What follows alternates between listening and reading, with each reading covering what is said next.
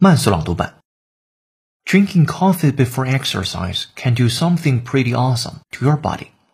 If you're looking to maximize the amount of fat burned in your next workout, think about having a coffee half an hour before you get started.